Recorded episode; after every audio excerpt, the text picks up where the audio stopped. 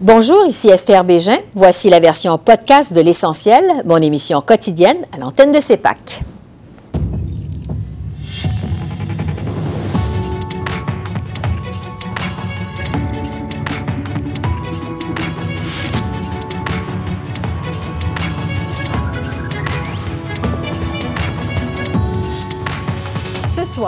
Ingérence de la Chine dans les élections canadiennes. Justin Trudeau demande une enquête du Comité sur la sécurité nationale. On en débat avec notre panel de, députés. Quel impact de cette controverse sur la confiance des électeurs? L'analyste des sondages, Éric Grenier, est avec nous. Et le Québec peut-il mieux intégrer les migrants du chemin Roxham? On en discute avec Paul Robitaille, ex-commissaire à la Commission de l'immigration et du statut de réfugié du Canada. Bonsoir, Mesdames, Messieurs. Sous pression depuis deux semaines, le premier ministre Trudeau demande finalement au Comité sur la sécurité nationale de lancer une nouvelle enquête sur les allégations d'ingérence étrangère dans le processus électoral canadien. Justin Trudeau annonce aussi la création d'un poste de rapporteur spécial sur l'ingérence étrangère et des consultations sur la création d'un registre sur les agents étrangers. Monsieur Trudeau, qui a fait cette annonce en toute fin d'après-midi aujourd'hui, n'accède finalement pas aux demandes répétées des partis d'opposition aux communes qui réclamaient une enquête publique indépendante. Toute cette affaire découle de la publication d'une série d'articles du réseau Global et du Globe and Mail qui détaillent des tentatives d'ingérence orchestrées par la Chine au cours des deux dernières campagnes électorales fédérales. Voici donc le premier ministre Trudeau. Ce que j'ai annoncé aujourd'hui, c'est qu'il y aura un rapporteur spécial indépendant qui se chargera de déterminer les prochaines étapes. C'est très clair que les Canadiens veulent que ça se fasse au-delà de la partisanerie, que ce ne soit pas un parti politique ou un autre euh, qui décide de, des termes d'une enquête si on en a besoin d'une de comment on va rassurer les Canadiens sur l'intégrité de nos élections et de nos institutions face à l'ingérence étrangère. Et pour réagir à cette annonce de M. Trudeau, je retrouve notre panel de députés pour les libéraux Greg Fergus, pour le Bloc québécois René Villemur et pour le NPD Alexandre Boulris. Je vous mentionne que les conservateurs ne nous ont pas envoyé de représentants. Alors, bonsoir à vous trois. Bonsoir. Donc, on vient d'entendre M. Trudeau euh, qui demande une nouvelle forme d'enquête, finalement, sur les allégations d'ingérence étrangère, une enquête qui va être menée par le Comité sur la sécurité nationale. René Villemur du Bloc québécois, je vais commencer avec vous. Est-ce que ça vous a satisfait? On sait qu'au Bloc, vous demandiez aussi une enquête euh, publique indépendante. Est-ce que ça vous satisfait? Mais pas du tout. On demandait une enquête publique, indépendante et transparente. Et là, l'enquête, ce qui va se passer, c'est que ça va avoir lieu dans le comité sur la sécurité qui siège à huis clos. Donc, à notre demande de transparence, on a obtenu de l'opacité et de l'obscurité. Donc, euh, visiblement pas satisfait. Au NPD, qu'est-ce que vous en pensez, Alexandre Boulris? Bien, déjà, il faut mettre sur la table qu'il euh, est question ici de l'intégrité de notre processus électoral. Dans une démocratie, il n'y a rien de plus important que ça, puis de la confiance que les citoyens et citoyennes peuvent avoir, avoir envers leurs institutions. Nous, au NPD, on a déposé une motion qui demandait une enquête publique, aussi mm-hmm. euh, indépendante et transparente. Et là, encore une fois, les libéraux, ils font comme la moitié du chemin.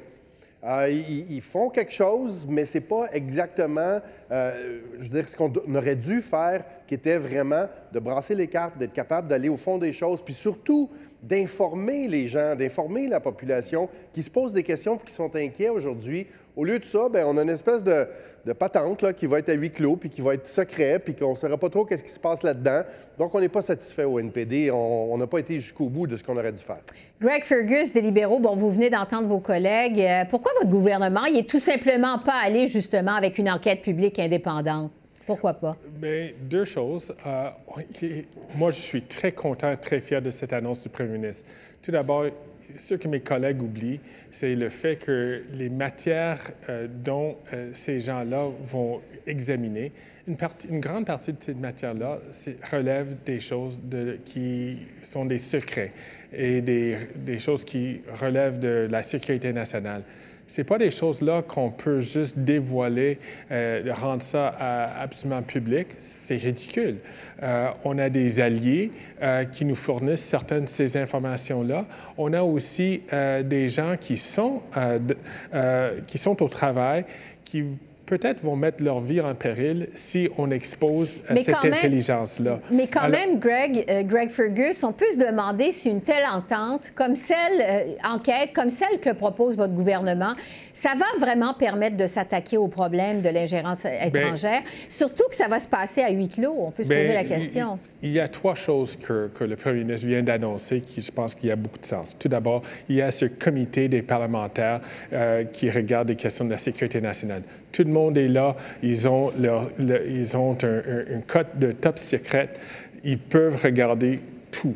Deuxièmement, euh, avec l'Office euh, euh, de la surveillance des matières concernant la sécurité nationale, ça c'est aussi un groupe des personnes indépendantes qui font une revue de toutes sortes de choses qui relèvent de la sécurité nationale.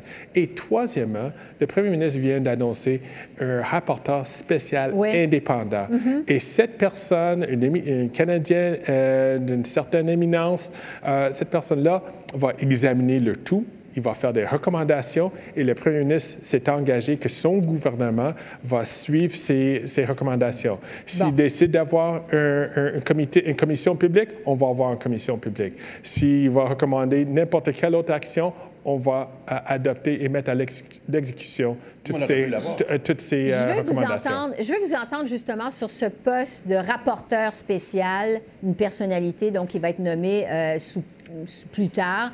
Euh, René Villemur euh, du Bloc québécois, qu'est-ce que vous en pensez? La fonction de rapporteur, on la voit beaucoup dans les parlements européens, on est moins familier ici.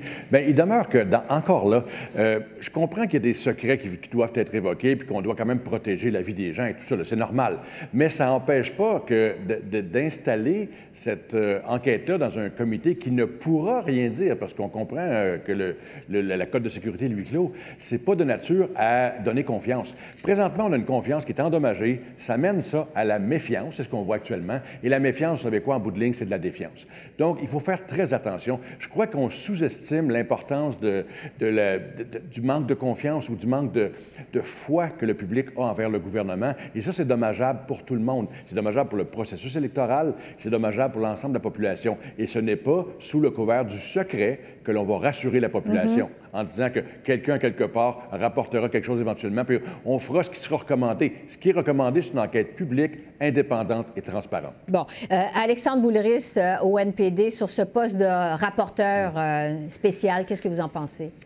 C'est pas une mauvaise chose en soi. Il faudra voir quel va être son mandat, sa mission, les ressources qui vont être mises également à sa disposition. C'est comme le Comité sur la sécurité nationale. C'est un comité qui existe, qui peut faire son travail, c'est correct. Mais nous, au NPD, euh, ce qu'on se dit aujourd'hui, c'est est-ce que ces annonces-là vont être de nature à être suffisantes pour rassurer les gens? Et là, on a un doute. Et on pense que vraiment être capable de mettre carte sur table. Puis je pense qu'une commission publique aurait pu aussi avoir des parties qui auraient été à huis clos parce qu'on ne veut pas mettre en danger notre sécurité nationale. On comprend très bien ça. Mais je pense que ça aurait été un outil qui aurait été beaucoup plus transparent que les demi-mesures un peu qu'on nous propose.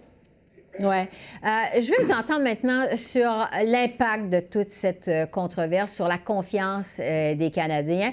Je vais vous poser la question à chacun d'entre vous. Est-ce qu'il n'y a pas quand même un risque de nuire à la confiance des électeurs si on ne fait pas toute la lumière sur cette affaire? D'autant plus que si ça se passe à huis clos, on va avoir un sentiment que ce ne sera pas transparent comme processus. René Villemur, qu'est-ce que vous en pensez? Bien, ce n'est pas transparent. vous savez, la, transparence, c'est ce qui encourage ou amène, la confiance. Et actuellement, il y a un manque de confiance. Comme je disais, la méfiance est installée. J'ai peur que ce soit la défiance ne, qui ne, se, qui ne se manifeste par la suite. Pour moi, c'est nettement insuffisant. Ça ne va pas permettre aux gens d'être rassurés. Ce qu'on veut au Bloc québécois, c'est de pouvoir rassurer les citoyens que ces éléments-là sont examinés sérieusement. Je ne dis pas qu'ils ne le seraient pas, mais on ne le saura pas. Et si on ne le sait pas, le doute s'installe, et ça, ce n'est pas bon en démocratie d'avoir le doute sur un processus électoral ou sur une enquête d'une telle ampleur. Alexandre Boulris, sur la confiance euh, des Canadiens. Euh, c'est dangereux. On est dans un terrain glissant en ce moment. Euh, et je pense qu'on devrait être capable d'avoir une étude publique puis approfondie sur euh, les ingérences de divers pays, euh, des États ou des, fois des organisations qui ne sont pas des États, mais qui utilisent les médias sociaux euh, pour influencer le vote des gens, les électeurs, les électrices. Et, je pense qu'on on a juste la pointe de l'iceberg en ce moment. Puis je pense que ça serait important d'être capable d'aller au fond des choses, qui ne pourra pas être permis avec ce qui a été annoncé par les libéraux aujourd'hui. Oui, Greg Fergus, justement là-dessus, est-ce qu'il n'y a pas un risque euh, de nuire à la confiance des électeurs si on ne fait pas toute la lumière sur cette affaire? On va faire toute la lumière sur cette affaire, mais ce qu'on va faire, c'est que les gens vont examiner des documents qui sont secrets ou des sources qui sont secrets, mais ils vont publier un rapport. Ce rapport va être, rendu, euh, va, euh, va être euh, publié, ça va être rendu public. Ça, c'est là, de là, les gens vont avoir confiance. Et une chose, juste pour dire, le comité de sécurité, le comité des parlementaires sur la sécurité nationale, à chaque année, ils publient leur rapport sur toutes leurs activités et puis ils donnent une belle description de ce qu'ils font jusqu'au point qu'ils ne vont pas dévoiler des choses qui, relèvent de la sécurité, euh, d'un secret. Mais ils sont, euh, euh, imputables et ils donnent des, ils publient un rapport chaque année. Ça, c'est le plus important et les Canadiens peuvent avoir confiance dans le travail qu'ils font. Oui, René Villemur, parce que Greg Fergus dit on va faire toute la lumière. on reconnaît toujours un discours libéral passé au futur. Mais il reste qu'en bout de ligne, à la demande de transparence, à la demande de lumière, on a réagi par de l'opacité. Je crois que le citoyen ne sera pas satisfait. Nous ne sommes pas satisfaits.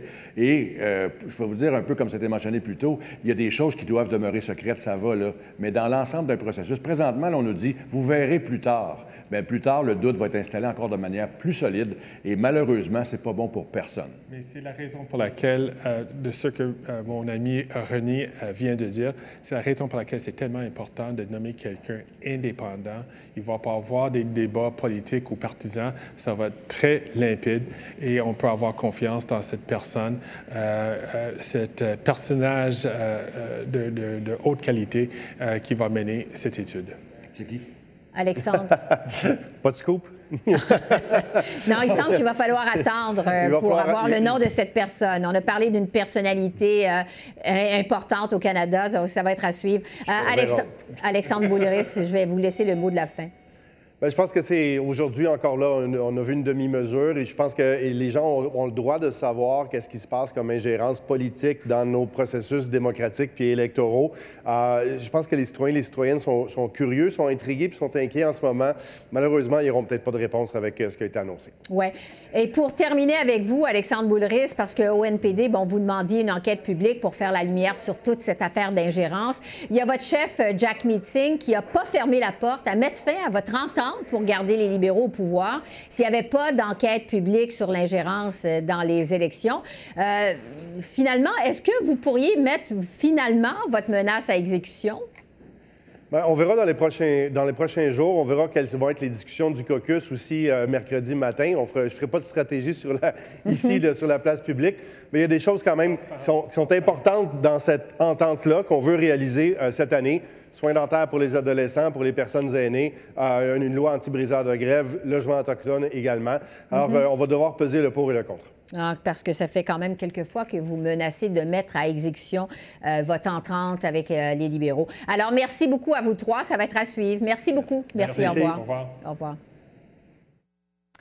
Et pour discuter de l'impact de cette controverse sur la confiance des électeurs envers le système électoral canadien, je retrouve Éric Grenier, qui est spécialiste en analyse de sondage pour le site web de RIT. Bonsoir, Monsieur Grenier. Bonsoir. Ça fait plus de deux semaines, donc, que les révélations s'accumulent, je dirais, relativement à cette affaire d'ingérence chinoise dans le processus électoral au Canada. Est-ce que les effets se font sentir au niveau de la confiance des Canadiens dans le processus électoral au pays? Oui, je pense que oui.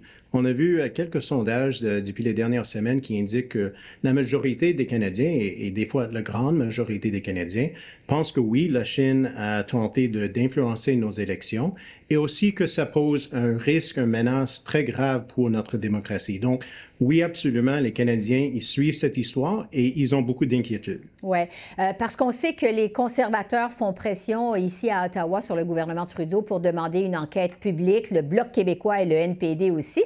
Je me demandais, est-ce que vous constatez également une différence dans la confiance des Canadiens selon leur allégeance politique? Oui, je, dirais oui, mais il ne faut pas exagérer. Euh, si on regarde les sondages, c'est oui, c'est une majorité qui pense que la Chine pose un risque grave pour notre démocratie. On, voit aussi que c'est euh, plus important parmi les conservateurs et les bloquistes, et moins entre, euh, parmi les libéraux et les néo-démocrates. Mais quand c'est une question plus partisane sur l'intégrité des élections, là, on voit une différence très importante côté partisan. On voit que le dernier sondage d'Angus indique que euh, plus que 40 des conservateurs et 35 des bloquistes pensent que les élections en 2021 étaient volées par la Chine. On hmm. voit seulement 6 à 5 parmi les libéraux et les néo-démocrates. Donc, c'est là où il y a une très grande différence euh, côté partisan. Mais sur cette question de euh, l'ingérence, si ça, ça a eu et si ça passait, et s'il y, y, a aussi un, un, grave risque pour le Canada et notre démocratie, ça, il n'y a pas la même euh, grandeur de différence euh, parmi les, euh, les, conservateurs et les libéraux. Selon les allégeances politiques. pour ce qui est maintenant de la pression pour une enquête publique, je le disais, les partis d'opposition aux communes en réclament une. Est-ce qu'il y a un appétit pour une enquête publique au sein de la population canadienne? Oui, on a vu un sondage qui a été publié aujourd'hui par la firme Research Co. qui indique que plus que 60% des Canadiens pensent qu'il doit avoir une euh, enquête indépendante, pas publique nécessairement, c'était pas dans la question euh, posée par le sondeur, mais euh, une enquête indépendante. Ça, c'est pas surprenant, quelque chose qui est transparent, non partisan, s'ils décident d'être contre contre ça. Mais on voit ça dans ce sondage-là que oui, la, majorité des Canadiens veut une enquête et c'est une majorité des libéraux et les néo-démocrates aussi, les gens qui veulent voter pour ces partis-là. Donc, c'est pas juste mm-hmm. les conservateurs, euh, c'est les libéraux, les néo-démocrates, c'est euh, la majorité des Canadiens. Toute cette controverse, euh, M. Grenier, ça suit Justin Trudeau depuis la reprise des travaux aux communes au mois de janvier. Est-ce que finalement, ça nuit aux libéraux de Justin Trudeau? Ça, c'est difficile à dire parce qu'on n'a pas vu beaucoup de sondages dans les dernières semaines, mais euh, depuis le début de l'année, on voit les sondages qui montrent euh, les conservateurs qui sont en avant, ou euh, les sondages qui indiquent que les libéraux et les conservateurs sont en, égalité. Ça n'a pas vraiment changé depuis 2021. Euh, donc, je dirais que, que c'est pas clair encore si toute cette histoire va avoir des effets sur l'appui pour les, euh, le Parti libéral. les sondages qui suivent dans les, les, les semaines qui, qui, suivent, ça, ça va être le moment de dire si oui ou non ça va avoir un effet. Mais en ce moment, je dirais non. c'est toujours une presque égalité entre les libéraux et les conservateurs dans les hmm. sondages. Et comme j'ai dit, ça n'a pas vraiment changé depuis 2021. Oui, parce que, bon, les conservateurs martèlent sur ce clou de l'ingérence chinoise, disent que ça a désavantagé certains de leurs candidats aux élections de et 2019 et et 2021. Donc, ce que vous nous dites, c'est que c'est trop tôt euh, pour savoir si cette controverse-là euh, profite aux conservateurs, finalement. Oui, oui. Et on, peut dire aussi qu'il y a deux choses qui, euh, qui euh, indiquent que peut-être ça va être difficile pour les conservateurs d'avoir beaucoup de, gains dans cette histoire. Un, Pierre Poilievre a toujours un peu de problème avec sa propre popularité, surtout au Québec. Et donc, ça donne un plafond pour les conservateurs et leur appui. Et deuxièmement, sur cette question de l'intégrité des élections, si les élections étaient volées ou si le, premier ministre est dans la poche euh, de la Chine, ça, peut-être ça va motiver la base conservatrice, euh, les gens qui pensent aussi que Donald Trump avait eu son élection euh, volée en 2020, mais parmi l'électorat qui est plus accessible pour les conservateurs, je pense pas que ça, ça va passer de euh, la même façon. Donc, pour les conservateurs, peut-être c'est juste quelque chose qui va motiver la base, mais on ne sait pas si ça va vraiment aider le parti euh, de grimper dans les sondages. Oui, je vais terminer avec vous sur l'impact de tout ça au Québec, parce que, bon, le Bloc québécois, je le disais, Yves-François Blanchette réclame aussi une enquête publique. Est-ce que c'est porteur pour lui? Est-ce qu'on voit des mouvements dans les sondages en faveur du Bloc québécois ou on pourrait voir des mouvements dans les sondages en faveur du Bloc? Dans la plupart des sondages, le Bloc québécois est toujours entre 30 et 32% donc ça n'a pas vraiment changé depuis les dernières élections. Euh, mais il n'y a pas grand risque pour Yves-François Blanchette dans cette histoire-là, parce que le Bloc n'est pas impliqué, leur candidat n'était pas impliqué dans toute cette histoire. Et euh, si pour les prochains mois, les prochaines années, le gouvernement libéral va répondre aux questions sur l'ingérence de la Chine euh, dans les élections au Canada, c'est n'est pas une mauvaise chose pour le Bloc québécois. Et aussi, il y a toute cette histoire de si le, Parti libéral est, est impliqué et corrompu dans toute cette histoire. Et avec l'histoire du Parti libéral du Québec euh, au Québec, peut-être c'est payant pour le Bloc québécois de dire que ces libéraux aussi sont, on ne peut pas faire confiance. Donc, je ne pense pas qu'il y a beaucoup de risques pour François Blanchette dans ça. Donc, s'il va y avoir une enquête publique, euh, c'est probablement une bonne chose pour le Bloc. Éric Grenier, spécialiste des sondages, merci beaucoup. Merci de votre analyse. Merci à vous. Un autre sujet qui a retenu l'attention aujourd'hui à la Chambre des communes, c'est le chemin Roxham. On apprenait que près de 5000 migrants sont arrivés au Canada par le chemin Roxham depuis le mois de janvier, selon les dernières statistiques d'Ottawa. Le Bloc québécois est donc revenu à la charge pour demander au gouvernement d'agir immédiatement pour suspendre l'entente sur les tiers pays sûrs. Monsieur le Président, le premier ministre a aussi dit qu'il n'y a pas de solution simpliste. Là-dessus, on est d'accord. Parlant de solution simpliste, il reste 17 jours à peine avant la fin de l'ultimatum du chef conservateur, mais ça, on en reparlera. Nous, on a une solution simple, pas simpliste. Suspendre l'entente sur les tiers pays sûrs. Comme ça, il y aurait plus, il y aurait plus d'avantage à passer par Roxham pour faire une demande d'asile qui pourrait être faite à n'importe quel poste frontalier régulier. C'est la chose humaine à faire. Quand est-ce que le gouvernement va suspendre l'entente sur les tiers pays sûrs, et ça, il peut le faire aujourd'hui. Quand est-ce qu'il va le faire, Monsieur le Président?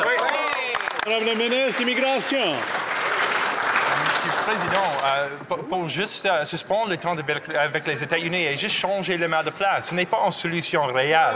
Réellement, Monsieur le Président, c'est essentiel pour travailler avec les communautés partout notre pays. C'est essentiel pour continuer notre travail avec les États-Unis et avec les provinces. J'ai une rencontre avec le ministre, mon homologue de la province de Québec. Je vais continuer de travailler avec elle et avec les autres provinces et la communauté pour trouver une solution durable.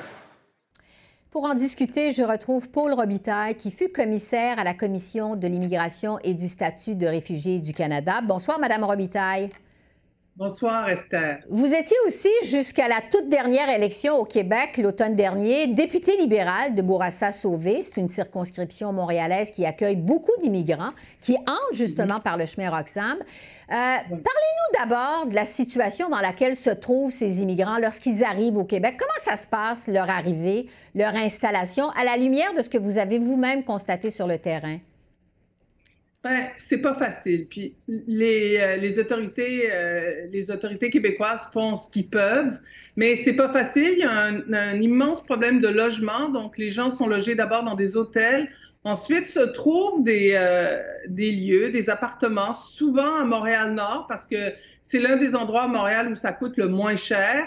Alors, ils sont hébergés là-bas. Il y a des organismes communautaires qui les reçoivent mais ces organismes communautaires-là sont débordés. C'est extrêmement difficile de, de, suivre euh, la, demande. Ils sont, euh, ils manquent de personnel. Et donc, euh, mais malgré tout, les gens s'installent. ce que je, ce que je trouve dommage, c'est que dans un comté comme Bourassa Sauvé, Montréal-Nord, il n'y a pratiquement pas de façon de, de pour eux de, prendre des cours de français. En fait, quand on est demandeur d'asile, on n'a pas accès aux cours de français du gouvernement.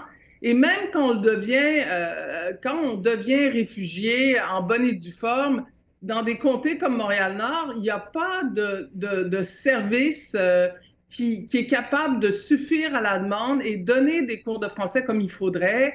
Euh, ces gens-là n'ont pas non plus accès à, à tous les services d'emploi Canada, d'emploi Québec.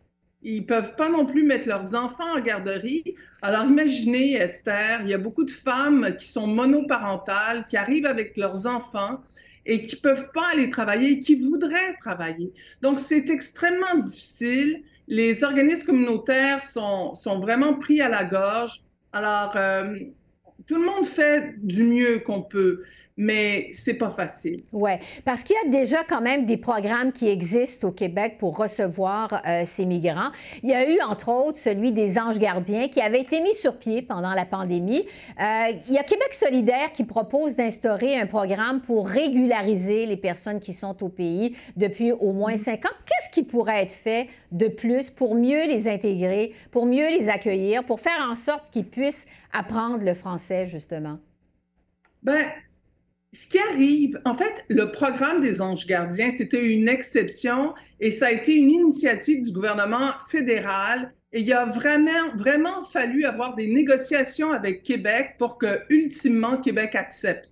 Donc, c'est un, programme très, très limité.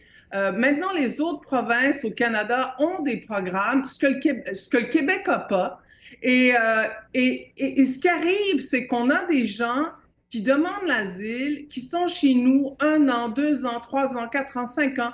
Ils ont des permis de travail, mais euh, ces gens-là ont vu qu'ils sont pas demandeurs d'asile en bonne, vu qu'ils sont pas euh, reçus réfugiés, ils sont pas des résidents permanents. Ils ont, ils ont pas accès à une foule de services et c'est extrêmement difficile de s'intégrer pour ces gens-là et ils demeurent dans la pauvreté. Donc, ce que Québec solidaire euh, propose, c'est qu'après cinq ans, les, les familles qui ont au moins un enfant, des gens qui travaillent, qui parlent français, puissent avoir une résidence permanente, puissent avoir accès à une résidence permanente.